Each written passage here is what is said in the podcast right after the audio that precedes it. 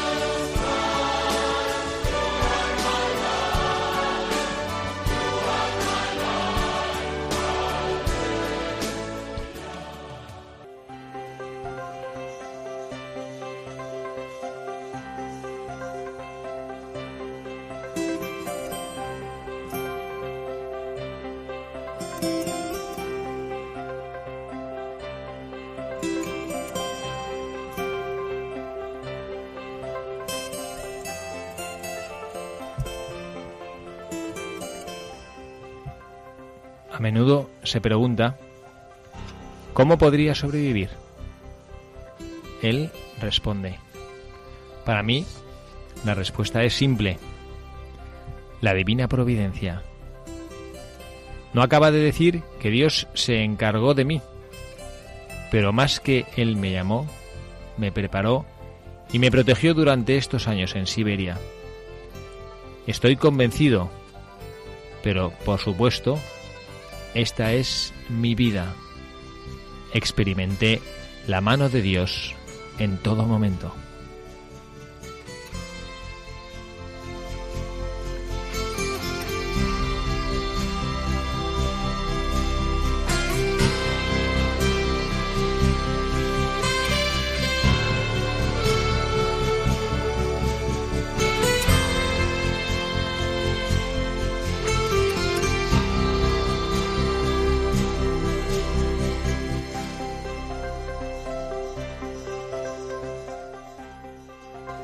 Buenas tardes, queridos amigos de Radio María, queridos oyentes, seguidores de este programa de Buscadores de la Verdad, en esta nueva edición de nuestro programa, en este sábado 15 de octubre del año 2016.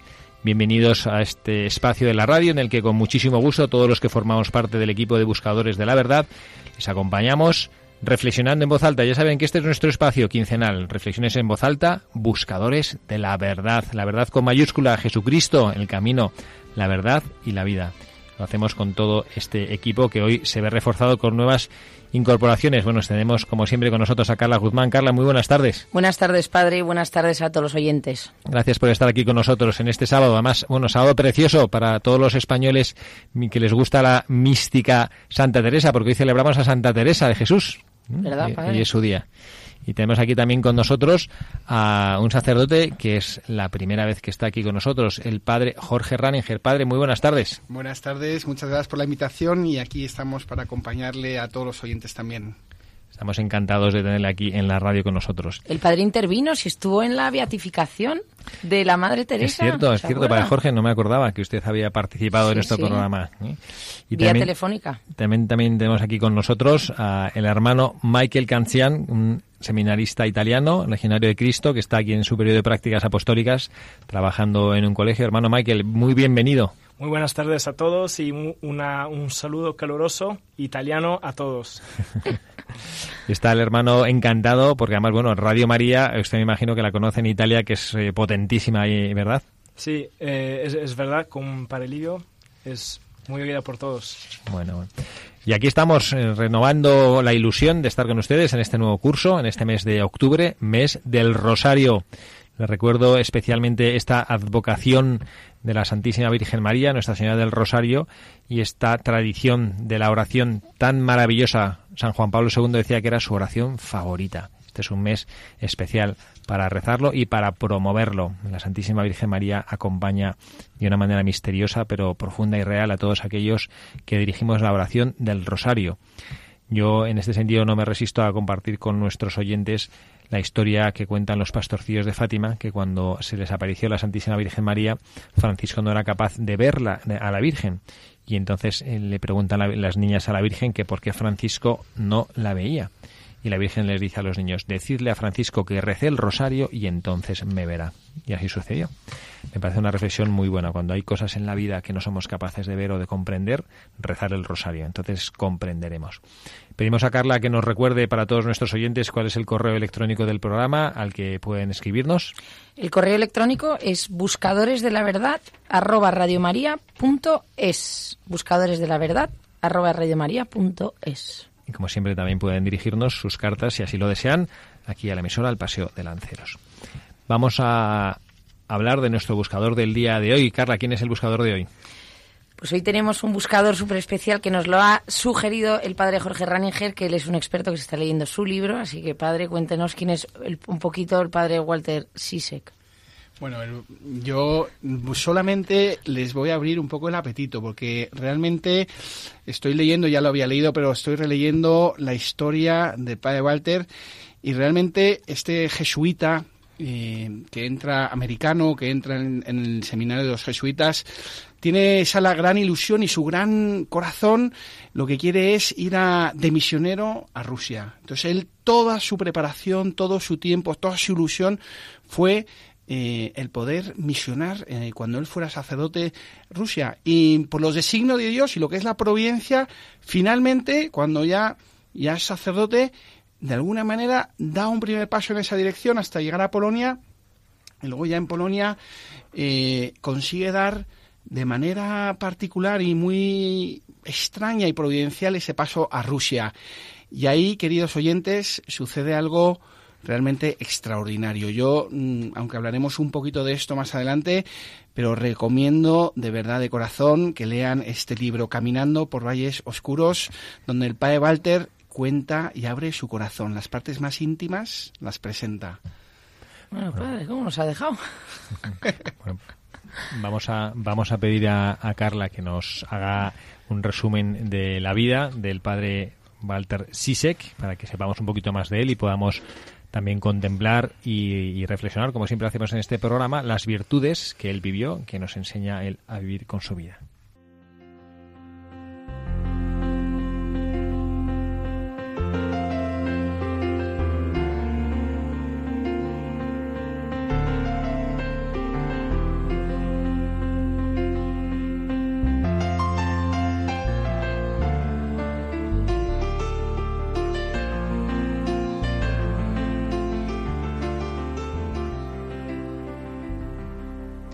Hijo de inmigrantes polacos, el joven Walter estudió en el seminario de los santos Cirilo y Metodio en Orchard Lake, Michigan.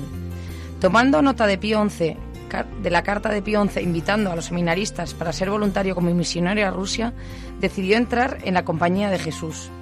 Entró en el noviciado de Nueva York el 7 de septiembre de 1928. El noviciado apenas terminó, escribió al superior general expresando su deseo de ser enviado como misionero a Rusia.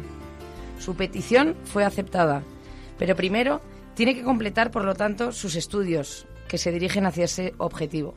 Sisek estudió filosofía en la Universidad de Woodstock y se envía para la teología en 1934 en la Universidad Gregoriana de Roma. Al mismo tiempo, hizo estudios rusos en el Colegio Rusicum y fue ordenado el 24 de junio de 1937. Su primera misión, en noviembre de 1938, el ruso condujo entre católicos, llegaron a Albertín en Polonia, pero al año siguiente, el 1 de septiembre de 1939, Alemania invadió Polonia desde el oeste y pronto después Rusia por el este. Y el 17 de octubre, Albertín estaba bajo el control de los rusos. Con el permiso de su superior, que sirve entonces los católicos de la Rusia interior, bajo el nombre de Vladimir Lipinsky, es contratado por una empresa maderera en los Urales. Un 19 de marzo de 1940, dejando a Luis, que acompaña a capacitar a los trabajadores que van al oriente. Trabaja hasta el 22 de junio de 1941. Cuando Alemania invadió Rusia, los rusos, que eran conscientes de que era un sacerdote, lo acusó de ser un espía de los alemanes. Fue detenido y encarcelado en Perm. Transferido en septiembre a Moscú, se encuentra con el desastre de la prisión de Libianca. El 26 de julio de 1942 fue declarado culpable de ser un espía del Vaticano. En junio del 44 fue trasladado por algún tiempo a la prisión de Boitirka, en Moscú, para regresar de nuevo a Lubyanka en marzo del 45. El fin de la guerra no mejoró su suerte. En junio de 1946 es enviado a Dudinka, en las vastas regiones del norte de Siberia, para cumplir una pena de trabajos forzados. Seis meses más tarde, a unos 50 kilómetros de Dudinka, le mandan para trabajar en las minas de carbón y en las obras de construcción. Durante esos años, puede ejercer su ministerio sacerdotal, celebra misa con cierta regularidad, oye confesiones, da ejercicios y es guía espiritual. Pero es transferido a las minas vecinas de Kierkan el 22 de abril de 1955. Ya hombre libre, Sisek vuelve a Norlisk, donde tranquilamente ejerce su ministerio sacerdotal. Cuando se ven obligados a abandonar la ciudad, se dirige al sur y en Abakian trabaja como mecánico de automóviles. Por primera vez, en 1963, recibió una carta de su hermana. Sin dar ninguna explicación, en octubre, la policía secreta de repente le ordenó ir a Moscú. Allí conoció a un funcionario del consulado de Estados Unidos que le hizo firmar un papel. En un instante se convirtió en ciudadano estadounidense. Sisek y un joven estudiante acusado de espionaje se intercambian contra otros dos espías soviéticos. Conmovido, le da una bendición discreta a Rusia cuando su avión despegó del aeropuerto de Moscú. Sisek llegó a Nueva York el 12 de octubre de 1963. Pasó cinco años en prisiones rusas, diez años en campos de trabajos forzados y ocho años como un trabajador con libertad limitada.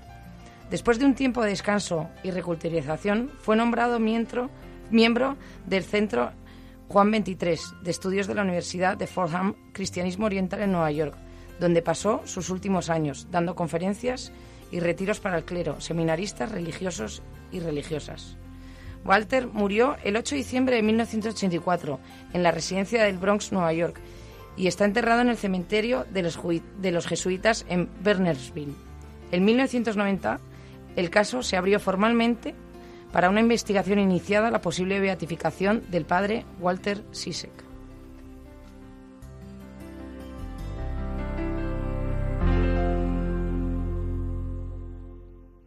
Pues increíble esta historia del padre Sisek. Yo realmente he leído mm, el libro sobre Con Dios en Rusia, cuando él explica todas las circunstancias en las que vivió su pues eh, su sacerdocio y es curiosísimo cómo él mm, supo adaptarse y supo sobrevivir a unas circunstancias durísimas en un país contra, con unas condiciones climatológicas tremendas, en su situación de prisión, en su situación de, pues tenía que trabajar como un mecánico o con lo que fuera, y cómo él fue capaz de, bueno, pues a pesar de todas estas circunstancias, vivir con amor su vocación y su sacerdocio. Vamos ahora, mm, como solemos hacer siempre en nuestro programa, a, a traer- a- a intentar extraer algunas de las enseñanzas que, que la vida del padre Walter Sisek nos deja a, a todos nosotros, a todos los cristianos. A mí me ah. Sí, sí, adelante, adelante. No, que estaba pensando el por qué eh, tendría ¿no? el- el- la inquietud de, de- de ir a misionar a Rusia, ¿no? Inmigrante de hijos polacos y quiero ser sacerdote e ir a Rusia. Yo, yo creo que como sacerdote, yo también lo he pensado cuando él hace su formación. Y, esta pregunta, Carla, tiene que ver con algo muy importante en la vida de- del padre Walter. Él, cuando entra al seminario y como hemos escuchado tiene ese deseo de ir a Rusia, pues hablar de Cristo, de, de evangelio. Entonces él luego lo cuenta en su libro y, en su experiencia era como su gran ilusión y el sentido de su sacerdocio, el prepararse para ser sacerdote era para misionar en Rusia, porque es lo que él sentía, es lo que le daba sentido a todo su esfuerzo. Luego dice, todo mi esfuerzo en prepararme, en estudiar, iba a estudiar ruso, que era complicado, pues él decía, yo, yo lo quiero hacer porque yo quiero eh, llevar a Cristo allí a ese país ateo, ¿no? Y, y, entrando un poco en lo que decía el padre Javier, de entrar en algo más profundo, tal vez en algo de, estas intimidades del corazón del padre Walter, hay una cosa que a mí realmente mm, me ha consternado mucho, ¿no? Él dice que cuando ya llega a Polonia y de Polonia da este salto a Rusia, cuando llega a Rusia con otro compañero sacerdote, pues él pensaba que, que, iba a empezar su misión de evangelización y se da cuenta que no. Se da cuenta que los meten a todos en un lugar porque eran trabajadores. Él entró como un trabajador a Rusia y se da cuenta que, que no tiene ninguna oportunidad de evangelizar, que no tiene oportunidad de hablar de Cristo, que las personas con las que él vivía alrededor no querían escuchar esto y es muy posible que, que lo acusaran de, de, ser sacerdote en cuanto él dijera algo. Entonces, él dice que en ese momento su mundo, como un castillo de naipes, se empieza a destruir. Su vida se empieza a destruir. Tantos años preparándose para ser misionero en Rusia. Y era esto. Y ahora esto. Y sabía que no había vuelta de hoja sabía, decía, entonces como entró en una profunda crisis que, que dijo, pues me tengo que volver a mi país. Y no sé si esto tiene sentido. Y no sé si... Entonces cuando estaba profundamente metido en esta, pues casi yo diría depresión, descubre que lo que pasa es que siempre se ha buscado a sí mismo él. Aunque él quería ser sacerdote, quería cosas, pero siempre había sido su proyecto, lo que él quería. Él quería ser misionero, él quería aprender ruso, él quería evangelizar a Cristo, pero tal vez no era lo que Dios quería. Qué bonito. Y, y realmente entra en un momento como de, como ese punto de inflexión donde tienes que optar por ti o por Dios. Y bueno, ya luego en el, en el libro lo cuenta, yo les dejo a los lectores que se animen a leerlo. no, pero luego nos tiene que contar más. No, aquí viéndole yo al hermano Michael, que el seminarista todavía está en formación, pero es, ¿no? O sea, que, que, por ejemplo, el padre Walter, que quería ir a Rusia, es como si ahora te quieres lanzar, ¿no? El hermano Michael dice, pues yo quiero ir, no, Siria o un país comunista o... O sea, no, no, que tengas eso y luego lo que de, y luego otra de las cosas que decía que que luego voy a hilar con otra cosa que poco estoy hablando, no. Cuando dice que él no podía como evangelizar, ¿no? Hacer su apostolado porque en el fondo no podía hacer su ministerio sacerdotal porque estaba trabajando. Pero que también a veces que no nos damos cuenta que estemos donde estemos, qué gran labor podemos hacer. ¿No? En cualquier momento haciendo fotocopias. Sí. Algo que, no sé, a mí personalmente me golpea mucho es como, yo digo, por ejemplo, soy seminarista joven y tal, y uno tiene muchos deseos, muchas ilusiones, mucho, eh, muchos proyectos en la cabeza, pero tal vez Dios, eh, en el ejemplo de Walter, nos dice que, que tal vez eh, tenemos que desprendernos, ¿no? Como acabamos de decir. Y, en concreto a Walter, a mí, por ejemplo, como enseñanza personal, me saca que, o sea, me dice que eh, a Walter estaba evangelizando y estaba ejerciendo su misión a través del sufrimiento que Dios le estaba permitiendo vivir. Y, yo pienso que esta es la misión más grande que, que Walter hubiera podido eh, pensar y o pro, programar de hacer en su vida, ¿no? Y aunque es eh, no a los ojos humanos no, no ve no ve mucho eh, largo plazo, pero al final hemos leído que es santo, o sea, es eh, ha estado beatificado por su ejemplaridad a vivir la fe, ¿no? Y a vivir la fe en esto sufrimiento y a darle un sentido al sufrimiento en medio de estas circunstancias. Bueno, él está en proceso de beatificación, ¿eh? todavía no, ha sido, no es beato todavía, siervo de Dios. Y yo creo que esta, esta visión o esta enseñanza de como buscador de la verdad que nos propone el padre Jorge, a mí me parece acertada. Yo de hecho también la tenía anotada como una de las cosas a destacar que en el libro este precisamente lo dice de una manera muy hermosa y en el, Caminando por Valles Oscuros cuando él explica cómo empieza todo su proceso, ¿no? Porque el padre Jorge lo había escrito muy bien, ¿no? Cuando tú te enfrentas con la realidad de lo que has querido hacer buscando la voluntad de Dios, esto nos pasa mucho a los religiosos, ¿no? También a los seglares que cuando tienen más sensibilidad espiritual, pues que los seglares como que tienen una vida quizá un poquito más, eh, quizá más fácil, digamos, para, para discernir la voluntad de Dios, porque pues una mujer se casa y ya está, la voluntad de Dios está su marido, sus hijos, ¿no? Sacerdote quizá es a veces un poquito más, eh, bueno, para él esa inquietud de, bueno, yo soy sacerdote, estoy aquí, hay un momento precioso en su vida cuando él está en Albertín, en esa misión, y este sacerdote que él, que había estudiado con él en el Rusicum, que le dice, le propone salir de ahí e ir a Rusia, que había sido su ilusión toda su vida. Entonces él pasa unos días, dos o tres días, en una angustia tremenda de decir, mm, sí, que- en el primer momento que le dijo este sacerdote, mira, que es que nos podemos ir ahora mismo a Rusia, y entonces claro, él, él en el minuto dice, sí, así con una ilusión, dice que casi dan ganas de gritar de alegría, a pesar de todo el sufrimiento que estaba viendo a su alrededor en las todas las personas polacas que vivían en este pueblo invadido por los soviéticos, y sin embargo, pasa un día o dos y de repente empieza a decir, bueno, ¿y será esto lo que quiere Dios? ¿Será esto lo que Dios quiere de mí? ¿O es más bien mi, mi ilusión, es más bien mi proyecto? Y en este sentido yo decía que a veces es un poco más complicado cuando no tienes clarísimo, pues mira, es que esto es, porque los, los superiores mm, en aquel momento en la, pues, no, no, te- no- no le decían a él, pues mira, esta es tu misión, esto es lo que tienes que hacer, ¿no? Le habían mandado allí a, servir ahí en ese pueblo, ¿no? Y no había podido entrar en Rusia porque no, no le habían dado el permiso o lo que fuera, ¿no? Y entonces en esta, en esta tesitura de, de saber qué es lo que Dios quiere para mí, se desarrolla una lucha preciosa en su alma. Y es una lucha que nosotros también mm, deberíamos aprender, y yo creo que es un valor que tenemos nosotros también que encontrar, de saber ampararse en Jesucristo en la oración para descubrir realmente qué es lo que quiere Él de cada uno de nosotros. Porque de otras maneras, eh, la razón le puede dar unos argumentos de, de, mucho, de mucho peso y no ser la voluntad de Dios.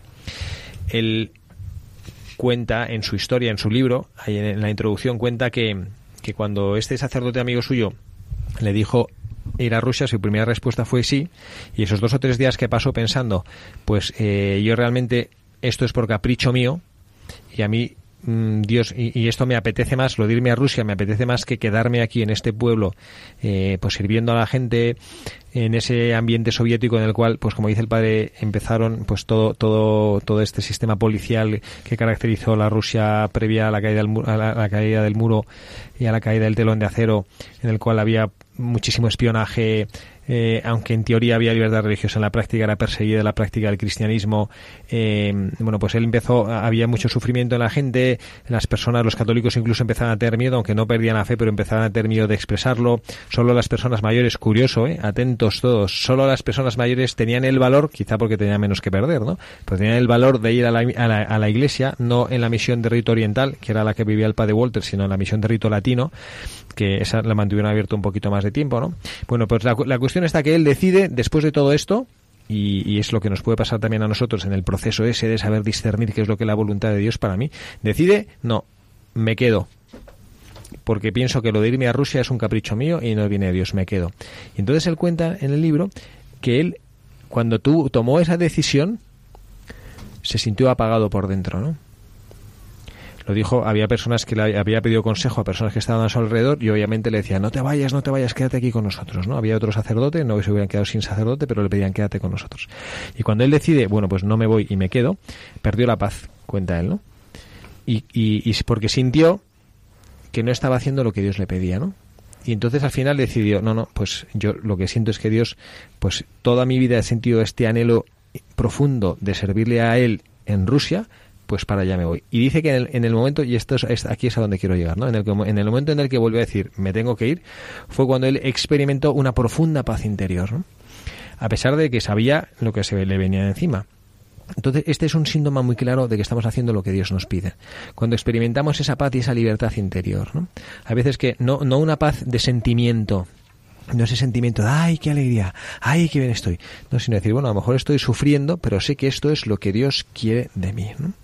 Y esta es una enseñanza que yo creo que debemos aprender de este buscador de la verdad, ¿no? De este padre Walter Sisek, de este hombre bueno que no era una que no era un angelito, ¿eh? Aquí no nos, no nos lo ha leído Carla porque obviamente hay muchísimas cosas de la vida de este sacerdote que no alcanzamos a comentar en este programa, pero cuentan que cuando era pequeño era más bien, con perdón de la expresión, lo que diríamos hoy en día un poco macarrita, ¿no? Sí. Era chuleta, se peleaba, en el seminario pues quería ser más que los demás, incluso cuenta que los sus formadores le llamaban la atención porque a veces pues, por ejemplo, si iban a dar a un lago helado como, como para decir yo soy el más machote de, de- de todos, ¿no? Y, y el motivo por el cual, no sé que lo, no sé si lo comentaban ahora o lo comentábamos antes de empezar el programa, que cómo es que este hombre se había hecho sacerdote, ¿no? Pues él cuenta que se vio deslumbrado por la figura de San Estanislao de Kostka, ¿no? Que era un chico polaco que caminó casi mil kilómetros caminó para poderse unir a los jesuitas en un noviciado ¿no? que tenían. Entonces él se sintió fascinado por un- alguien tan duro y dice, yo es que quiero ser así, quiero ser un hombre duro, recio, ¿no? Bueno, pues este hombre duro y recio tenía una sensibilidad espiritual profundísima, ¿no? Y él sabía bien cómo buscar a Dios. Entonces, esta es una, una primera enseñanza, ¿no? Que es lo que es la, la búsqueda sincera, sencilla y profunda de la voluntad de Dios. Que esto, ¿cómo se aplica para nosotros buscadores de la verdad? ¿Cómo buscamos nosotros lo que es la voluntad de Dios en nuestras vidas? Pues esto se busca a través de la oración, la vida de gracia, los sacramentos y también el apostolado. Así es como encontramos nosotros lo que Dios quiere de nosotros. Hay que salir al paso a la voluntad de Dios en nuestra vida. Hay que salir al paso y hay que encontrarse con lo que Él quiere para nosotros, caminando, no ser, como nos dice el Papa Francisco, cristianos de sofá, estar sentados en el sofá. De verdad, y lo sabemos perfectamente. Porque cuando decía, ¿cómo sabemos la voluntad de Dios? Cuando tú estás en paz porque sabes que estás haciendo algo bien o no lo estás haciendo, ¿no? Porque llega un momento que sabes perfectamente si estás haciendo lo correcto o no, porque luego te entra la morálisis y al día siguiente no puedes ni levantarte de la cama. Sí, en el fondo es un tema también cuando... Y luego descubrir la voluntad de Dios y luego ponerte en marcha, ¿no? Saberte levantar del sillón y decir, "Mm, venga, vamos, voy. Pero no un día, sino todos los días, ¿no? Tus pequeños ratitos de oración, tu hacer algo por los demás, una buena sonrisa a los que te cuestan, cosas muy sencillas, pero pero también poner voluntad, ¿no? Yo creo que esto a veces... y poder caer y, y levantarte. Porque a mí lo que me encanta de cuando en el programa de Buscadores de la Verdad que vemos vida, le- leemos la vida de estos santos, de estos siervos de Dios, esta gente ejemplar, que no han tenido una vida maravillosa. Este hombre no ha tenido una vida fácil y a pesar de todo se ha levantado y ha tirado para adelante, ¿no? Que cuesta.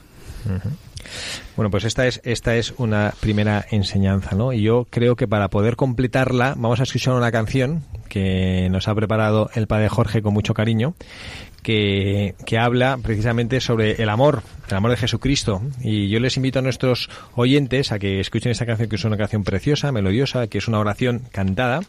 Y en el estribillo dice, el amor es más fuerte que vida y muerte. Y esto es una, esta es una enseñanza que creo que el padre Walter Sisek encarnó bien. El saber que él tuvo miedo, realmente estuvo viviendo en unas condiciones de, bueno, pues que ahora todos consideramos de, de- de- muchísimo peligro. ¿m? Y recuerdo que Carla nos comentaba que antes de iniciar el programa que él conocía a unos, una familia polaca que había sufrido la invasión nazi y luego también la ocupación soviética y que y decía que dentro de todos los horrores que nosotros imaginamos y sabemos que pasó en la Alemania con la Alemania nazi y con todos dice Margo dice estas personas que vivieron las dos ocupaciones dijeron que era peor la ocupación soviética ¿no? y que fue lo que peor. que fue lo que vivió esta pues a pesar de todo esto él supo encarnar esto que dice esta canción que vamos a escuchar ahora ¿no? que el amor es más fuerte que la vida y que la muerte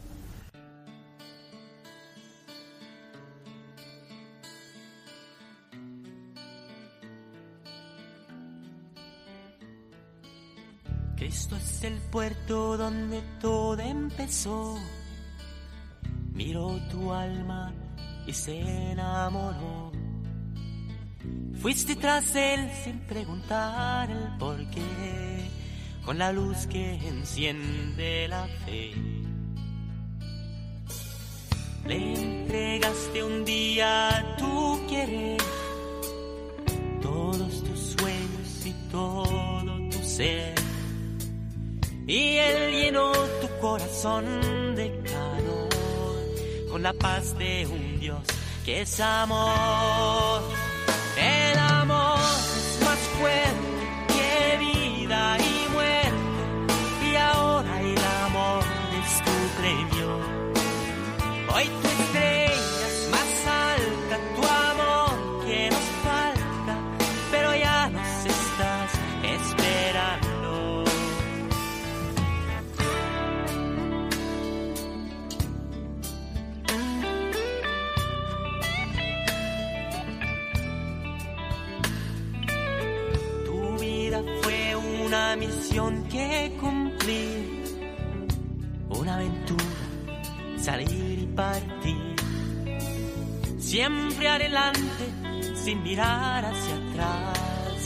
atrás, despidiéndote por los demás. El tiempo es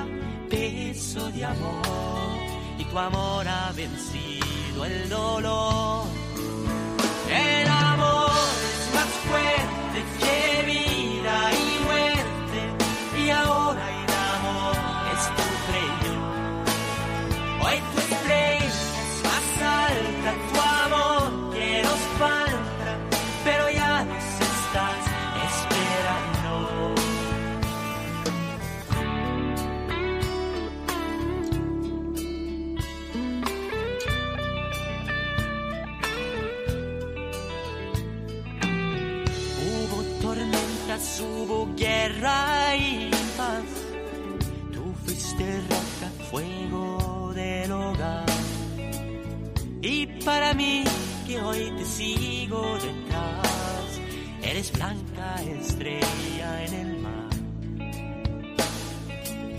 Fue tu sonrisa un poema de amor, testigo fiel en medio del dolor.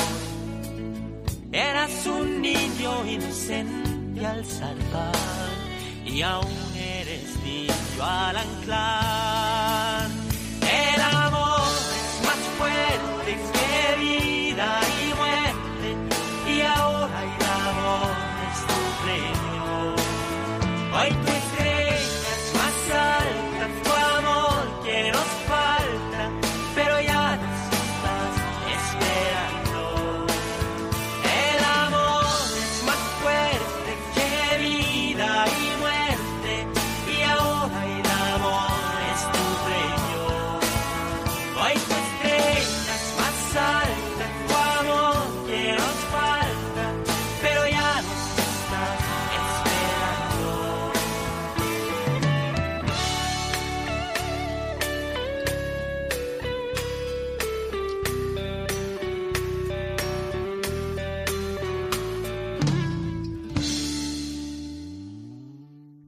Buenas tardes, queridos amigos. Aquí seguimos con ustedes, este equipo de buscadores de la verdad. Estamos con usted, Carla Guzmán, el padre Jorge Raniger, el hermano Michael Cancian y un servidor, el que les habla, el padre Javier Cereceda, en este programa de buscadores de la verdad, pasando esta tarde de este sábado 15 de octubre, festividad, entre otras cosas, de Santa Teresa de Jesús, hablando de alguien que supo encarnar y vivir, como hemos escuchado en la canción que acaba de concluir, que el amor es más fuerte que la vida y que la muerte.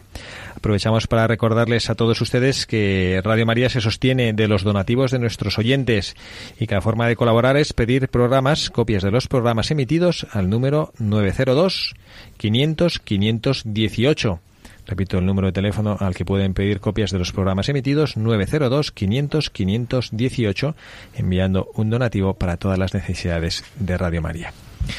Bueno, hermano Michael, estamos aquí hablando de este gran jesuita. Hemos hablado de, también un poquito de su época de formación, de todos los todas las cosas que a veces sus superiores le decían que, tuviera cuidado, ¿no? Que él era como muy austero, comía poco, eh, se bañaba en el agua helada en invierno como para forjar su carácter. ¿Usted, usted es así también?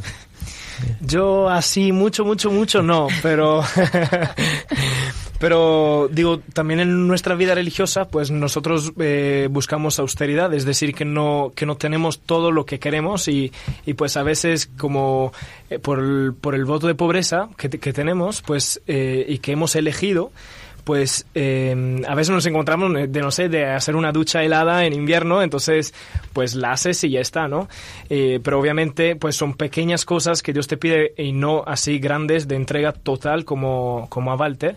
Pero hemos dicho que pues a los ojos de Dios ya sea las pequeñas cosas que las grandes, pues el importante que sea en la voluntad de Dios, pues tiene un valor muy, muy enorme para las almas. Oye, de decir como madre de tres niños, no que yo también les educo en la austeridad, que ya me gustaría muchísimas veces darles de todo, pero digo, por el bien suyo del día de mañana, para que sean unos hombres recios, ¿no? Que tengan reciedumbre. Hay muchas veces que me piden cosas y digo, no, no, no con la boca pequeñita porque me da pena. Pero así les vas educando poco a poco.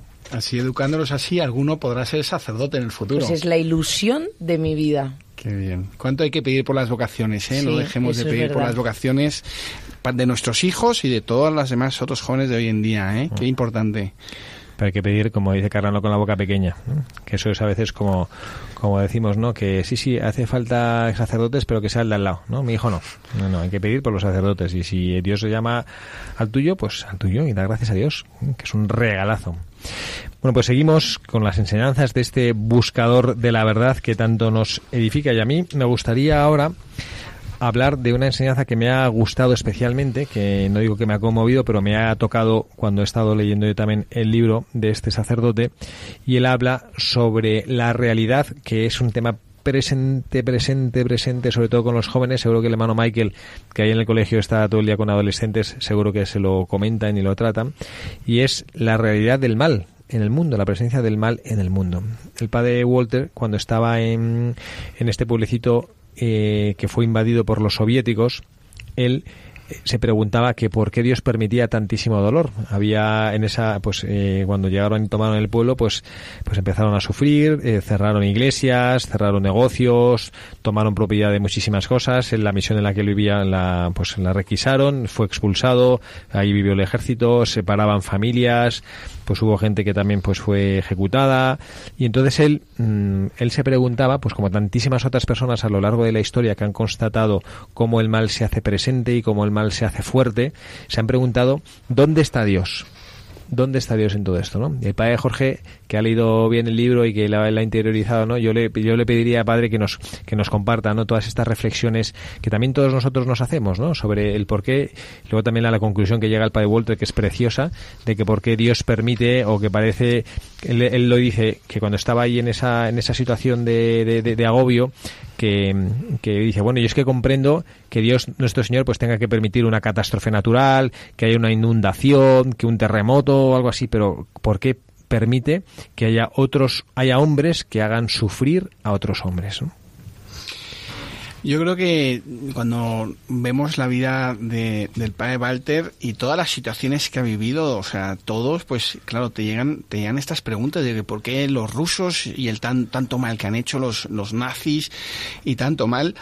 Pero en el fondo, no es que sean solamente estas circunstancias tan grandes de la historia, ¿no? O sea, el mal, desgraciadamente, pues vemos en nuestra vida cotidiana pues situaciones, ¿no? Uno, una persona que se enfada con otra, otro que es egoísta, otro que insulta al otro. Vemos también muchas cosas buenas, ¿no? Aquí a mí lo que mmm, también me ha emocionado mucho es en un momento dado de la historia Padre Walter cuando él comenta en un momento dado es Dios me concedió una gracia en un momento dado de mucha tristeza de ver todo esto, una gracia muy especial. Dice textualmente una gracia tan sencilla como la de plantearnos nuestra situación, que en ese momento era tan mala y tan, tan de sufrimiento, decía, desde su punto de vista y no desde el nuestro. La gracia de no juzgar nuestros esfuerzos según los estándares humanos, ni por lo que nosotros queríamos o esperábamos que ocurriera, sino según el designio de Dios. La gracia de comprender que nuestro dilema, nuestra tentación, el sufrimiento, lo habíamos creado nosotros y solo existía en nuestras mentes. No se ajustaba ni se podía ajustar al mundo real dispuesto por Dios. En el fondo, yo creo que esto nos hace entrar tal vez en un momento más profundo de reflexión y de, y de a veces tener que entrar en nuestro corazón y darnos cuenta que, que nosotros no tenemos que juzgar y entender todo según nuestro punto de vista, sino tenemos que abrir los ojos de la fe aunque a veces nos cuesta, y verlos desde los ojos de Dios.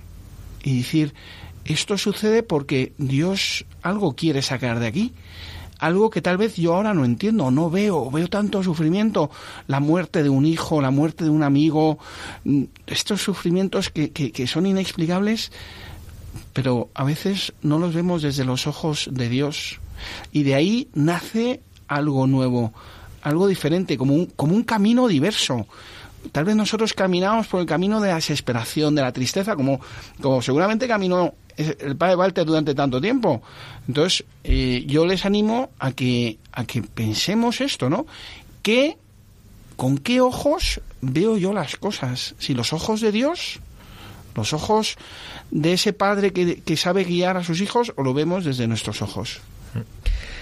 Yo no me resisto, padre, el, eh, a leer del libro un pasaje que es un poquito largo, pero yo creo que es interesante, que es cuando él se responde a sí mismo. Él se ha estado preguntando que cómo es posible todo este sufrimiento. ¿Quién nos ha preguntado de todos nuestros oyentes en alguna circunstancia mm, genérica de estas que vemos en la televisión, de sufrimiento, el terremoto, hermano Michael lo recuerda perfectamente que hubo en Italia este verano, tanta gente que estaba descansando, gente que había ido a servir a sus abuelites que estaban ahí que perdieron la vida, cuántos de nosotros no pues ante guerras nos hemos preguntado que por qué el mal no y él hace de una manera preciosa una comparación con lo que pasaba en el Antiguo Testamento no y él decía pues como eh, decía en, esta esta pregunta ¿no? que se leemos en la Sagrada Escritura no hasta cuándo Señor los impíos hasta cuándo los impíos triunfarán nos preguntamos ¿no? que por qué el el sufrimiento parece que Dios permite eso no y entonces él voy a leerles eh, unas líneas que de verdad que me parecen preciosas y muy eh, iluminan muchísimo nuestro corazón.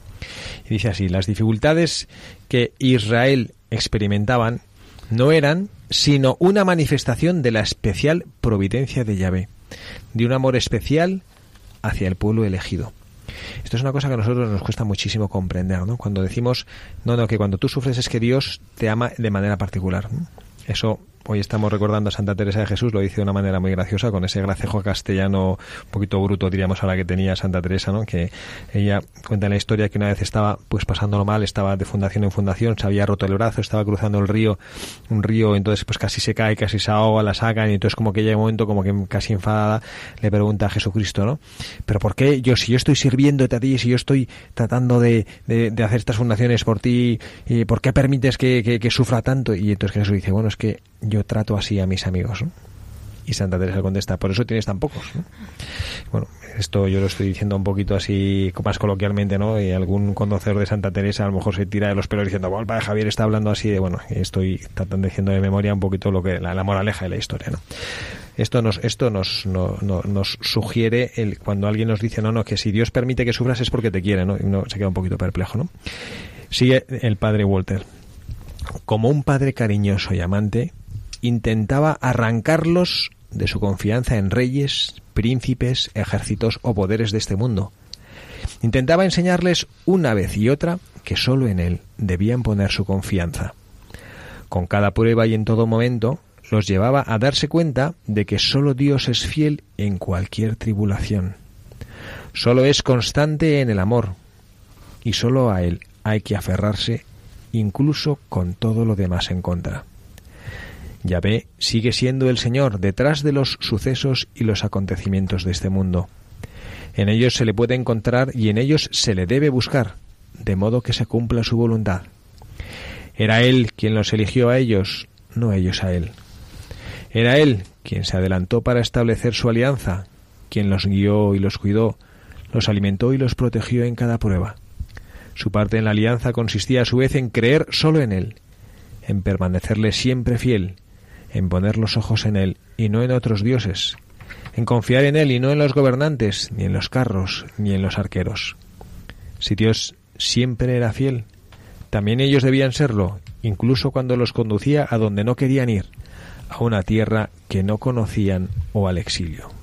Porque Él los había elegido, ellos eran su pueblo, no los olvidaría, igual que una madre no puede olvidar al hijo de su vientre, y tampoco ellos debían olvidarse jamás de Él. Bueno, a mí me encanta este, este pasaje, perdón si he leído un poquito demasiado y les ha parecido demasiado largo esto, pero me parece que esta es la enseñanza para salir también de nuestra, de nuestra autorreferencialidad en la vida, ¿no? Lo decía de una manera muy clara y muy buena el padre Jorge al inicio del programa, Como cuando como nosotros nos buscamos a nosotros mismos, como nosotros pensamos que Dios solo eh, cuando nos va todo bien es cuando parece que nos quiere y está cerca de nosotros. No, Dios está siempre a nuestro lado, está siempre cercano a nosotros, ¿no? Yo creo que, de todas maneras, estas reflexiones que, que, nos iluminan tanto, yo creo que muchas veces hay que llevarlas a la práctica, ¿no? O sea, yo, yo cuando leo la vida de estos santos, digo, bueno, o sea, bueno, en este, en este momento este sacerdote, siervo de Dios, o sea, y pero bueno, luego vemos ahora que van a canonizar ahora a un niño, a José Sánchez del Río, a don Manuel González, obispos sagrados abandonados, bueno, estos santos mártires, se te hacen a veces como, dices, uff, qué, qué gente tan virtuosa, ¿no? Qué gente pero yo creo que estas reflexiones nos hacen darnos cuenta que, que, que, que es para nosotros. Es que la santidad, el, el, saber afrontar nuestros problemas diarios, nuestras cruces, nuestras mm, tristezas, nuestras es para afrontarlo, es que, es que es lo que podemos. Es que Dios nos llama realmente lo siento yo cada día cuando hablo con las personas, cuando se confiesan, que es que Dios nos llama a superar nuestras dificultades, a no querer quitárnoslas de encima, ¿no? Yo creo que, que no se trata, como él decía, de, bueno, me quiero ir de Rusia, porque como no tengo nada que hacer aquí, me voy. Y Dios va y le dice, Walter, ¿por qué te quieres ir? Quédate aquí y, y sufre por mí, lucha por mí, mm, y eso te hará feliz. No huir de la cruz sino coger la cruz y cargarla con amor. No, no tener miedo a, a, realmente afrontar nuestra vida, que es maravillosa, claro, con nuestras cruces y tristezas y alegrías, pero afrontarla como, como es que estas historias es a, los que, a lo que nos llevan. Estos programas, por eso me emocionan tanto. No, es que yo le iba a decir, una de las cosas cuando yo empecé aquí a venir a la radio, que al principio no hablaba nada de la vergüenza que me daba, pero me, ayud me han ayudado y me ayudan un montón, sobre todo, por ejemplo, a la hora de hacer eh, los guiones, porque lees las vidas de estos santos, bueno, estas, como decía antes, de esta, que no tiene que ser santos, siervo de Dios o vidas ejemplares, y que han tenido sus penurias, lo han pasado mal, han tenido sus momentos de caída, y de, pero han confiado. Y han, entonces, Tú, o sea, yo antes tenía siempre en la cabeza, ¿no? Desde cuando eras pequeña, tal, los santos. Entonces veías unas figuras como, Buah, los santos es que eran hombres tocados por Dios y a mí no me va a pasar en la vida. Yo, del siglo XXI, niña, 38 años, ¿a qué voy a ser santa? Oye, pues sí, ¿no? Porque ves vidas de. de o sea, yo me acuerdo que hicimos eh, un programa sobre una señora que, que había sido eh, doncella en una casa. O sea, que, que que no tienes que ser un hombre súper virtuoso, que sepas otro que, que no sabía casi ni leer. O sea, que, que toda esta gente que nos estará escuchando ahora a sus casas este sábado por la tarde, que diga, yo también puedo. Y como decía usted antes, si tienes una idea, como decía el Papa Francisco, de verdad, o sea, sal a la calle, que puedes hacer mil cosas, o sea, no... Eh, es que con ayudar al de al lado, el de al lado va a estar ese día contento, irá contento a la compra, el, al que le reciba de la compra, y todo es una cadena. Y entonces, con una pequeña cosa que nosotros podamos hacer, aunque nos parezca una tontería, es que eso puede ser, luego se convierte en un bien muy grande. O sea, el sonreír, el entrar por la mañana a un sitio y decir, buenos días, cuando vas a comprar el pan, buenos días, ¿qué tal? O sea, eso ya, el que te está eh, vendiendo el, el, pan, pues igual le da un subidón y dice, jo, qué señora más agradable. Entonces al siguiente la atiende bien. Igual es el pobre, ha pasado una noche mala, le están sonriendo y, y ya llega a casa contento. Y el padre me está mirando como diciendo, ¿cómo se nota que es mujer que no calla? No, no pero, pero, es verdad. Es que, de verdad, yo creo, de verdad, queridos oyentes, y se lo estoy diciendo aquí mis compañeros de, del programa, es levantémonos del sillón. Sí. Levantémonos sí. del sillón ya de una vez. No sí. tengamos miedo a, a, a, Como decía mi San Juan Pablo II, abrir de par en par las puertas de Cristo. Que... que... no hace falta estar sentado con un rosario ahí rezando, que no, que se puede hacer el bien de mil maneras. Con una buena sonrisa, sabiendo perdonar a tu marido, sabiendo perdonar a tu mujer, sabiendo perdonar a tus hijos, que no es tan complicado. Abre tu corazón, levantémonos del sillón. Y siendo valientes, porque yo le digo a la gente joven hoy en día, hay que ser valiente. Y queda igual que te digan que eres un, que eres un friki, porque prefieres irte a una adoración por la noche a Sol Night y a misionar por Madrid antiguo que irte de botellón. Pues no, pues y ya verás que, y seguramente luego, que también hablamos, antes que hemos hablado de eso, cuando tú te sientes bien, entonces la alegría y la paz que tendrán esos jóvenes cuando se metan en la cama y decir, jo, el bien tan grande que hemos hecho y no estar aquí con un resacón que he hecho el toto. Así es, así es. Bueno, eso es difícil, ¿eh? Yo el otro día que estaba predicando a unos jóvenes y les decía eso, ¿no? Y era exactamente esta pregunta, pero no, ¿os parece que es una vida así agradable? Eh, eso, leer dos de copas por la noche y estar... Y decían, sí, sí, sí. Hombre, porque también es una pose, padre. ¿No? Y delante de sus amigos se tiene que hacer como el guay. no, Lo digo de broma porque efectivamente es la realidad que, que cuando uno, uno piensa un poco, pues descubre. Y en eso que nos contabas ahora, Carla, es verdad que, bueno, pues que tiene mucho sentido el saberse, esto que decías de iluminarle a uno el día con, con una palabra amable. Yo, yo me doy cuenta, ¿no? Y no por ello, a lo mejor por el hecho de ser sacerdote, ¿no? Pero la gente se sorprende, ¿no? Cuando entras a comprar alguna cosa o, o yo, no sé, vas a, vas a echar gasolina y entras y le dices, "Buen- buenos días. A mí me, me, me sorprende y esto es una y esto es una cosa, mira, yo voy a proponer a nuestros oyentes de, de Radio María que recuperemos tradiciones de la manera de hablar cristianas, ¿no? Por ejemplo, cuando te despides una persona esta mañana, decir esta mañana, si Dios quiere. Y que Dios le bendiga. Hay una persona que yo me abre los ojos, esta, esta persona de la gasolina, cuando yo, bueno, la veo, tampoco es que he hecho gasolina todos días, pero cuando he hecho gasolina y le veo, le digo que Dios le bendiga. Y se queda mirando así como, y, y, y es verdad que sonríe con los ojos y dice gracias.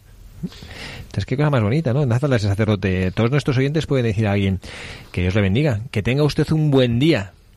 Qué cosa más bonita, ¿no? Que es tan sencilla, que tenga un buen día, ¿no? Pues esto es también parte de nuestro, de nuestro apostolado. Y esto, eh, que era lo que quería decir, porque es lo que padre Walter Sisek también cuenta en su, en su libro y como él eh, lo expresa de una manera preciosa, el saberse instrumento y beneficiario de la providencia de Dios. Cuando él volvió, después de estar, pues eso, para más de 20 años en, en- en cam- en campos de concentración, campos de trabajo, en cárceles, confinado en la Lublianka, creo que estuvo cinco años en esa cárcel tremenda en, Moscú, le, le preguntaban que cómo había sido capaz de sobrevivir, como si fuera una especie de boina verde, que porque usted qué ejercicios físicos hacía, qué entrenamiento hacía, y contestaba simplemente, por la providencia de Dios es la providencia de Dios la que a mí me ha sostenido. Entonces yo creo que nosotros tenemos que aprender a que Dios nuestro Señor actúa en realidad, que no es una especie de lo que decía el padre Jorge antes, ¿no? Que no es una especie de fuerza así etérea, que no, no, no, Dios actúa en tu vida y en la de todos los demás. ¿no? Pues vamos a ir ya acabando, porque Hombre, no. sí, sí, nuestro programa ya tiene que ir tocando Yo a su fin. encantada. Esto se pasa Y- siempre muy rápido, ¿eh? Esto pasa muy no nos da rápido, tiempo ¿no? de decir nada. Bueno, Jo, pero yo creo que nos hemos quedado con algunas enseñanzas, ¿eh? Yo- Ser agradable y que todos podemos llegar a ser santos y que todos podemos cambiar el mundo. Así es. Yo creo que os lo recomiendo. Yo eh, agradezco ahora, aprovechando estos segundos, a un amigo mío, a Juan Luis Ichar, que hace un tiempo me regaló este libro. Me dijo, padre, le gustará. Y se lo agradezco porque me ha encantado. Y realmente, cuando vemos esos... Pero es que tenemos tantos ejemplos en nuestra vida, tan cercanos. O sea, yo pienso en mi madre y le agradezco tanto a mi madre todos los ejemplos que me ha dado. O sea, he aprendido a ser buena persona, a ser buen cristiano por mi madre. Es que tenemos ejemplos alrededor, que no hay que irse a Siberia. Que es que alrededor tuyo hay muy buenos ejemplos. ¿En Yo le agradezco a mi madre de corazón y a mi padre todo lo que me han dado, de verdad. Me está dando envidia a mis padres también. y los padres del padre Michael también. Sí, claro. María. Y los míos también. Mari Carmen y Carlos. Bueno, muchísimas gracias, Carla, por este programa. Nada, gracias a usted y a estos excelentes contertulios que vamos, que me superan con creces. Al padre Jorge, yo creo que, bueno, ya le vamos a hacer fijo, ¿eh? Redu- eh, reduciéndole un poquito el micrófono porque veo que le gusta mucho hablar. No, yo soy discreto y de pocas palabras. Bueno, Michael, muchísimas gracias. Muchísimas gracias a Esperamos todos. que no sea la última vez que esté aquí con nosotros. Y quien les habla, padre Javier Cereceda, también se despide de ustedes, deseándoles que pasen un feliz sábado y también mañana un feliz domingo, Día del. Señor,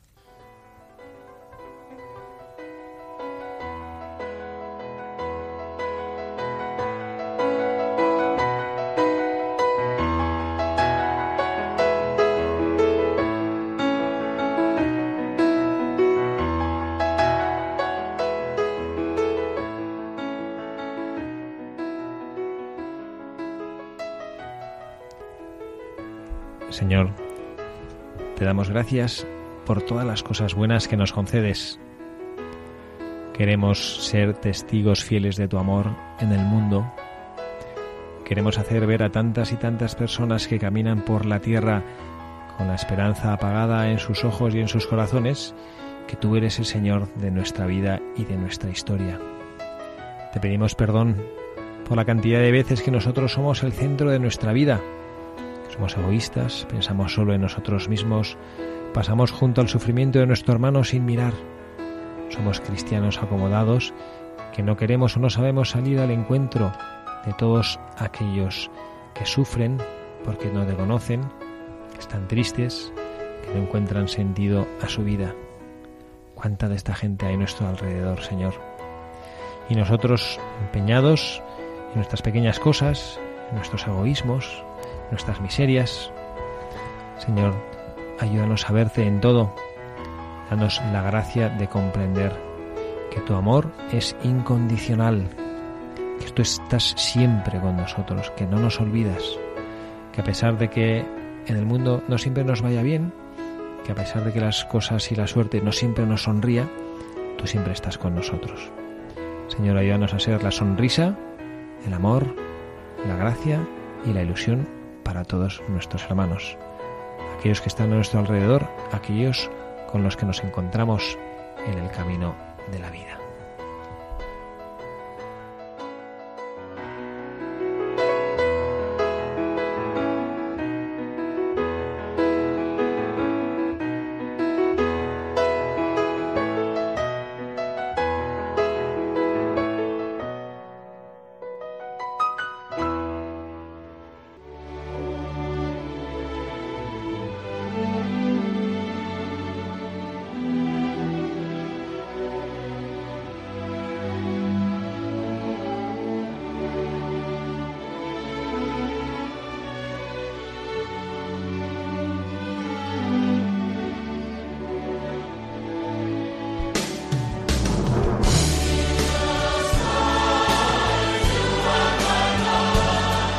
Han escuchado Buscadores de la Verdad. Un programa presentado por el padre Javier Cereceda.